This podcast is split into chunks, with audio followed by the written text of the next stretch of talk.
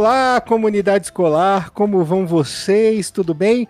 Estamos aqui em mais um episódio daquele que já se tornou uma rotina semanal, o Prosa Podcast, aquele podcast do Colégio Santo Agostinho que sempre traz um bate-papo prazeroso para você ouvir em qualquer lugar, em qualquer momento, em qualquer hora, sempre também com um tema que é de interesse da comunidade escolar, um tema que é de interesse de vocês. Eu, para variar, não estou aqui sozinho, estou hoje com duas convidadas ilustres, a professora de inglês Juliana Chaeb. Olá a todos! E também a nossa maestra de espanhol, de língua espanhola, Luísa Vasques. Oi, Tiago. Obrigada pelo convite. Sempre é muito bom falar de, de isso que a gente faz com tanto carinho, né? Bem, eu acho que se eu tenho uma professora de inglês e uma professora de espanhol aqui comigo, já fica um pouco evidente qual é o nosso tema de hoje. Então, para a gente começar a nossa discussão, começar o nosso bate-papo, eu vou fazer a nossa pergunta norteadora. Ju e Luísa, respondam para mim. Por que hoje, no mundo como hoje, é importante a gente aprender uma outra língua? Bom, Thiago, acho que eu posso começar, né, Lu? É... Primeiramente, eu gostaria de agradecer o convite, muito obrigada. É muito gostoso conversar com você, Thiago, muito gostoso conversar com a Lu também.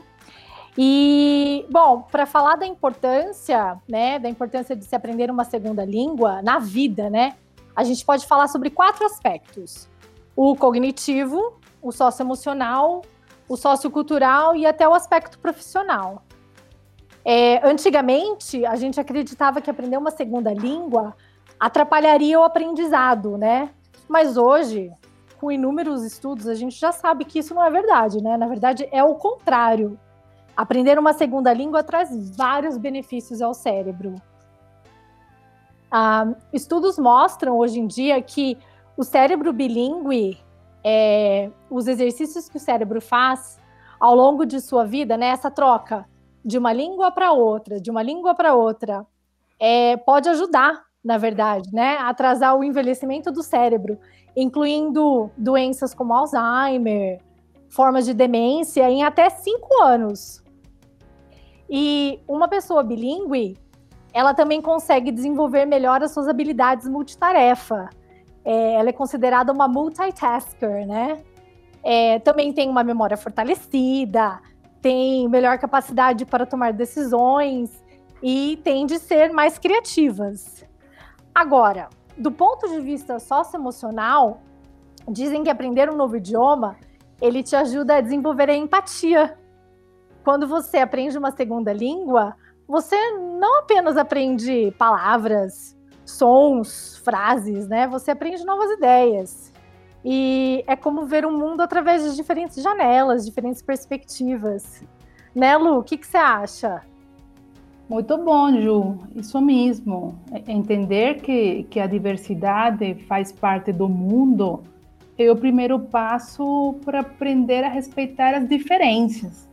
E falando um pouco no aspecto sociocultural, desde o ponto de vista da cultura, aprender um idioma amplia o horizonte através da língua, pode-se obter, obter descobertas infinitas. O domínio de, de uma língua, inglês, espanhol, uma segunda, uma terceira língua, eh, pode ser uma porta que se abre para passar a outros lugares do mundo, para entender como vivem outras pessoas, que, como pensam, eh, que comem ou vestem, como, como é o comportamento dentro de outras culturas. E esse entendimento, eu acho que nos coloca numa posição privilegiada, nos torna cidadãos do mundo. Quando visitamos um lugar e somos capazes de identificar e, e compreender aquela forma de vida, então podemos participar de uma forma diferente. Eu acho que esse domínio nos torna mais autoconfiantes. E falando do ponto de vista profissional, que também é muito importante, que normalmente pensamos, não, uma segunda língua é muito importante para um profissional, e parecerá que, que essa é a maior importância e eu acho que não. Eu acho que é o contrário. Quando você tem uma boa bagagem cultural, socioemocional, como consequência vem a parte profissional, né? E a maioria das empresas entendem que um profissional que domina vários idiomas tem tido essa preocupação com o crescimento profissional. E, e olha, a globalização está aí. E ela se faz possível através de, de uma rede de contatos que é multilingüe. Então, quem conta com o domínio do idioma, ah, eu acho que ele está na frente e tem essa liberdade para participar e para se colocar em uma em uma posição na frente enquanto falando de competência, né? Então eu acho que é por aí mais ou menos. Eu vou pedir aqui para vocês uma, uma algumas dicas aqui que funciona da seguinte maneira. Uh, eu me lembro na minha época de adolescente, na minha época de criança, nós não tínhamos hoje é, o YouTube, nós não tínhamos hoje esses vários cursos que nós temos acesso, os aplicativos que nós temos acesso na, na mão de todo mundo praticamente. Então eu me lembro muito que a gente escutava dos nossos professores de inglês a, a ideia de se traduzir músicas. Então, pegue uma música em inglês que você goste e traduza para você poder compreender melhor como a língua funciona. E também tinha alguns professores um pouco mais para frente, a gente está falando da década de 90, então o pessoal tinha um pouco de receio nisso, de falar: ah, você joga videogame? Então, começa a traduzir, porque não tinha nada traduzido na época, né? Começa a traduzir, pega um dicionário, joga um videogame com dicionário do seu lado para que você possa entender quais são os diálogos dos jogos que você está fazendo e tudo mais. É, se a gente for fazer uma comparação com essa época, é, com hoje, o, o, que que vocês acreditam? Quais vocês acham que são as maiores facilidades para hoje uma criança e um adolescente, ou até mesmo um adulto, aprenderem uma linguagem, uma língua nova? É, Posso falar? Claro. Sim. Então, assim, Tiago, eu penso que em, em, qualquer época vai depender muito do interesse de, da pessoa que está querendo adquirir uma outra língua. Eu lembro também na minha época, quando eu sou professora de espanhol, mas também queria aprender inglês, e eu é, é, pegava as músicas das bandas que eu gostava, a letra, não existia é, Google, internet, nada disso. Eu pegava as letras do livrinho que, que vinha no, no compacto e eu pegava um dicionário. Aí eu começava a fazer a tradução e com a música cantando e repetindo, eu praticava a pronúncia. Mas se tem um aluno que é uma pessoa que quer aprender e gosta mais da literatura, então através de uma leitura gostosa, de um gênero com que ele se identifica, essa será a melhor via para ele se introduzir ou, ou ter o contato com o idioma através do videogame, através dos filmes ou as séries. Eu tenho uma aluna, ou, ou um caso de uma aluna que ela chegou querendo aprender o espanhol, mas ela falava comigo em espanhol. Não, porque eu quero muito poder aprender e me comunicar com liberdade, com fluência, mas ela estava falando perfeito espanhol. Eu falava, mas me explica, onde que você estudou? Não, não, professora, eu nunca estudei. Diz que eu amo Violeta, que é uma série da Disney. E eu vejo três vezes por dia. Eu falei, ah, então você está com um espanhol muito bom por causa daquilo que fazia gancho com o que você gostava, com as músicas da Violeta. Então, olha como vai depender muito do interesse de, da pessoa que quer entrar em contato com outra língua. Eu também concordo, Lu. É, é, tudo vai depender muito do interesse, do que eles gostam, né? Por exemplo, não adianta, eu acho, não adianta a gente falar, ah, é, leia Shakespeare ou assista CNN, né? É, eu acho que parte muito do interesse deles. O que, que eles gostam? Eles gostam de videogame? Eu tenho alunos que têm um vocabulário incrível. E eu pergunto, como que você tem esse vocabulário? Ah, videogame, teacher. videogame, teacher. E assim, é incrível. E hoje em dia, como o Thiago disse, nós temos ferramentas mesmo, nós temos muita coisa disponível na internet. E eu lembro quando eu era adolescente que eu fazia FISC, né? Era muito difícil, assim, você só tinha escolas de inglês mesmo para aprender inglês. E eu lembro que eu era apaixonada, ainda sou, pelo Guns N' Roses. E eu comprava todos os CDs porque eu queria o quê? Eu queria a letra da música, eu queria todas as letras. Lembra, Ti, que vinha os, os os encartes. Menino, gente, aquilo para mim era emocionante. Eu ter os encartes para escutar a música e, e, e, treinar a pronúncia com o Guns N' Roses. Hoje em dia, você joga, você tem milhões de ferramentas, milhões de coisas no Google para aprender inglês. Mas antigamente era bem restrito mesmo, né? Eu lembro muito disso. É, é uma coisa interessante quando a gente fala, inclusive, dos games hoje, é, porque quando eu jogava com o dicionário ao lado, é, era uma questão exclusivamente textual. E uhum. hoje você tem, inclusive, as dublagens. Então você tem a pronúncia, você consegue também é, treinar seu listening nessa brincadeira.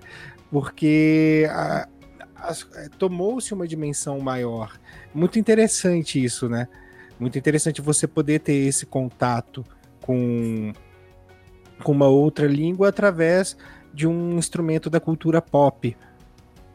Sabe que, que eu penso, Tiago, que vivenciar a língua é diferente aprender de uma forma é, mais, é, é, podemos falar, estruturada, né? Quando você uhum. vivencia através de um game, Imagina você estar tá transformando o significado de uma palavra em uma emoção.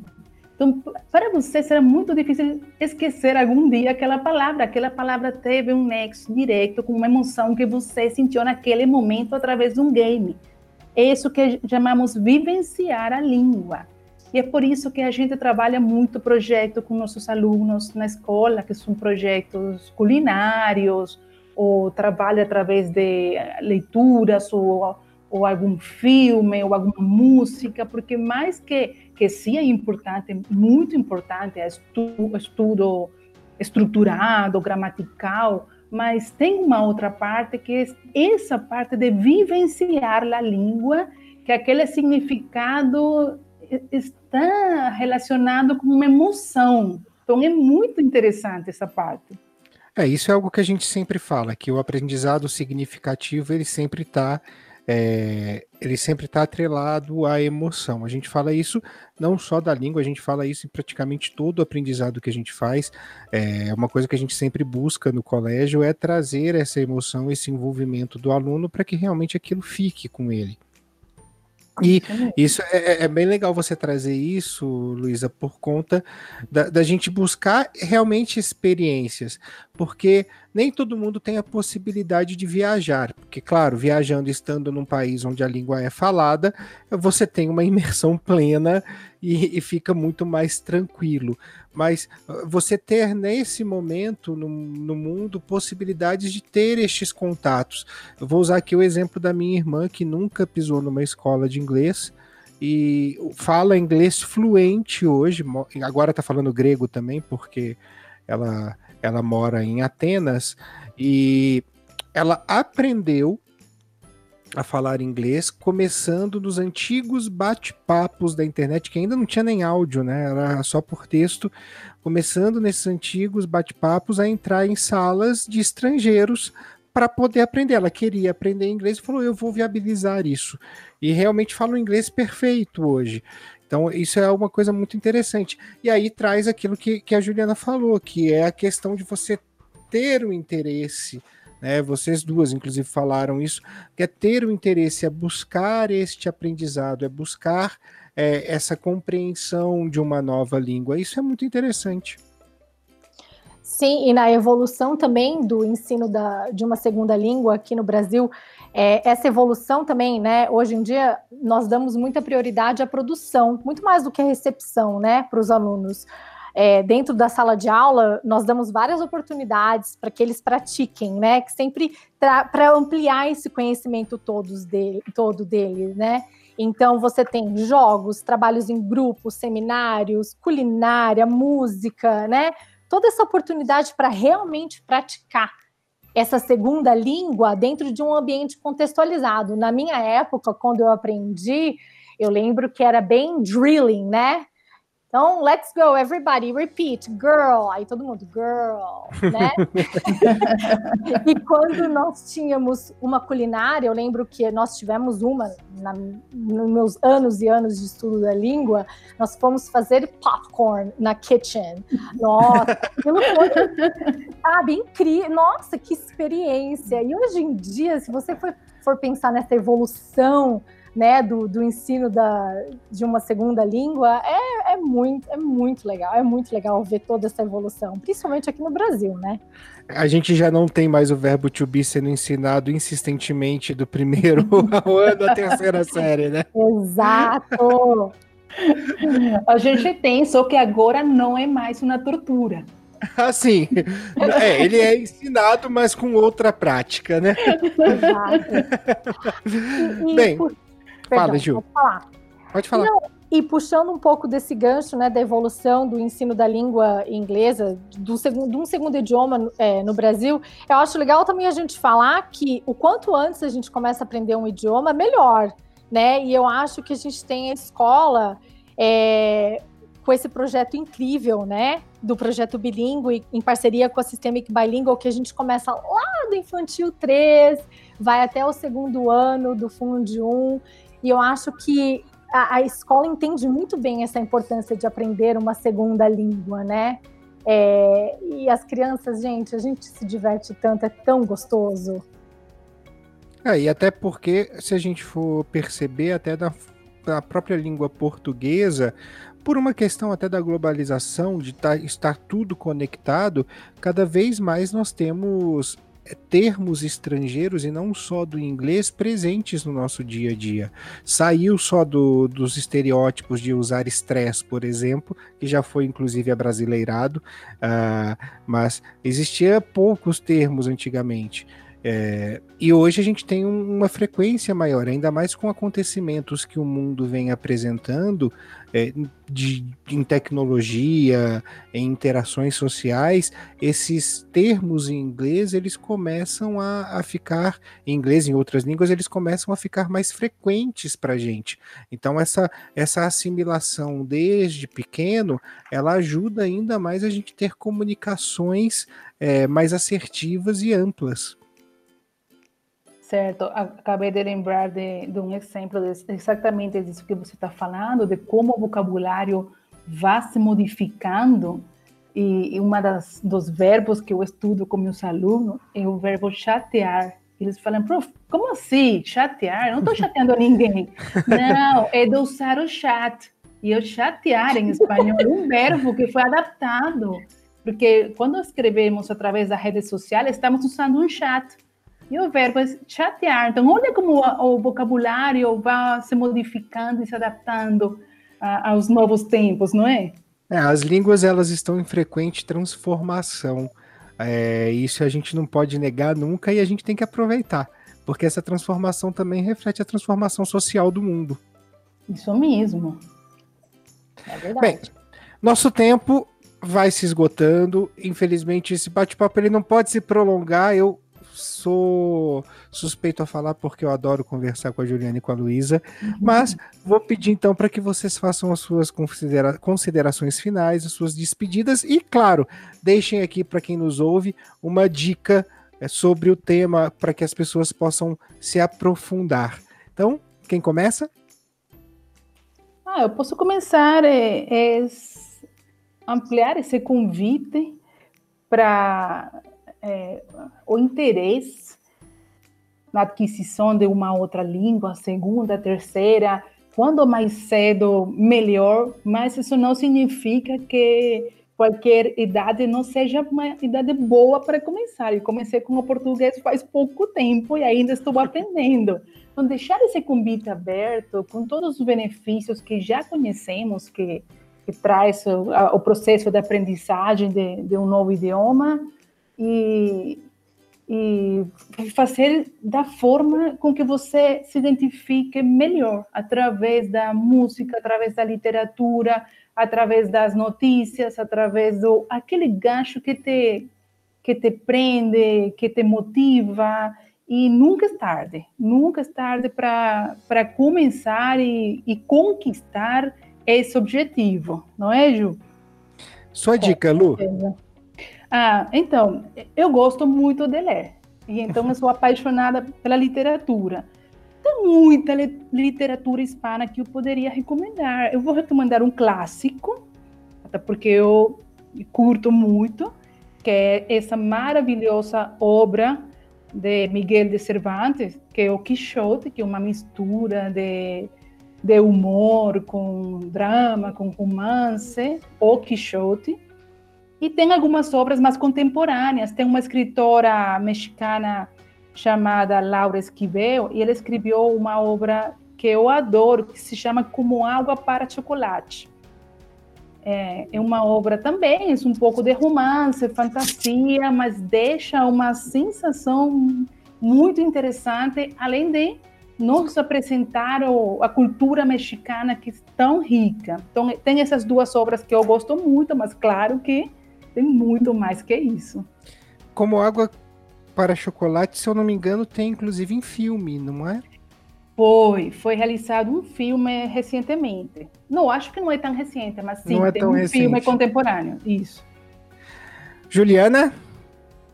Eu gostaria de fazer duas indicações. Uma que é, eu sou apaixonada, eu assisto é, com os meus alunos e também no meu tempo de estudo, eu amo, são os TED Talks, que você pode tanto usá-los para é, aprimorar o seu, o seu inglês, como também para aprender diferentes tópicos. É, eles, você tem é, lectures, né? É, de, de tudo quanto é tópico, vai de educação, a medicina, a biologia, tudo, tudo.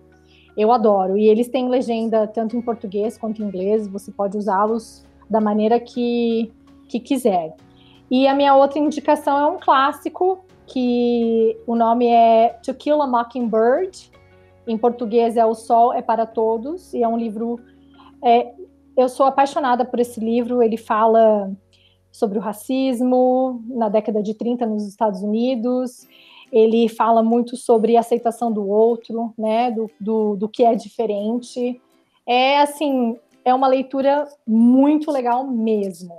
Essas são minhas duas dicas. Excelentes dicas. O Prosa Podcast vai ficando por aqui. Eu lembro você que pode nos acompanhar no Spotify, no Apple Podcasts, no Google Podcasts. Essa conversa sempre prazerosa, sempre gostosa, que você pode ouvir em qualquer lugar, em qualquer horário. Tá? Eu vou pedir então para que a Juliana e a Luísa se despeçam. É, tia, eu só quero agradecer. Muito obrigada pelo convite. É, eu amei, eu estava muito nervosa, mas eu amei. A gente podia fazer mais vezes. Todos falam saudade. isso. Eu tô com muita saudade de todos. Obrigada, viu? Tchau, Tiago. Também agradeço muito pelo convite. Gostei muito também da experiência e por aqui estamos. Continuamos trabalhando com o mesmo carinho e fazendo o trabalho da melhor forma possível. Muito obrigada e até mais. É isso aí. Até o próximo Prosa Podcast.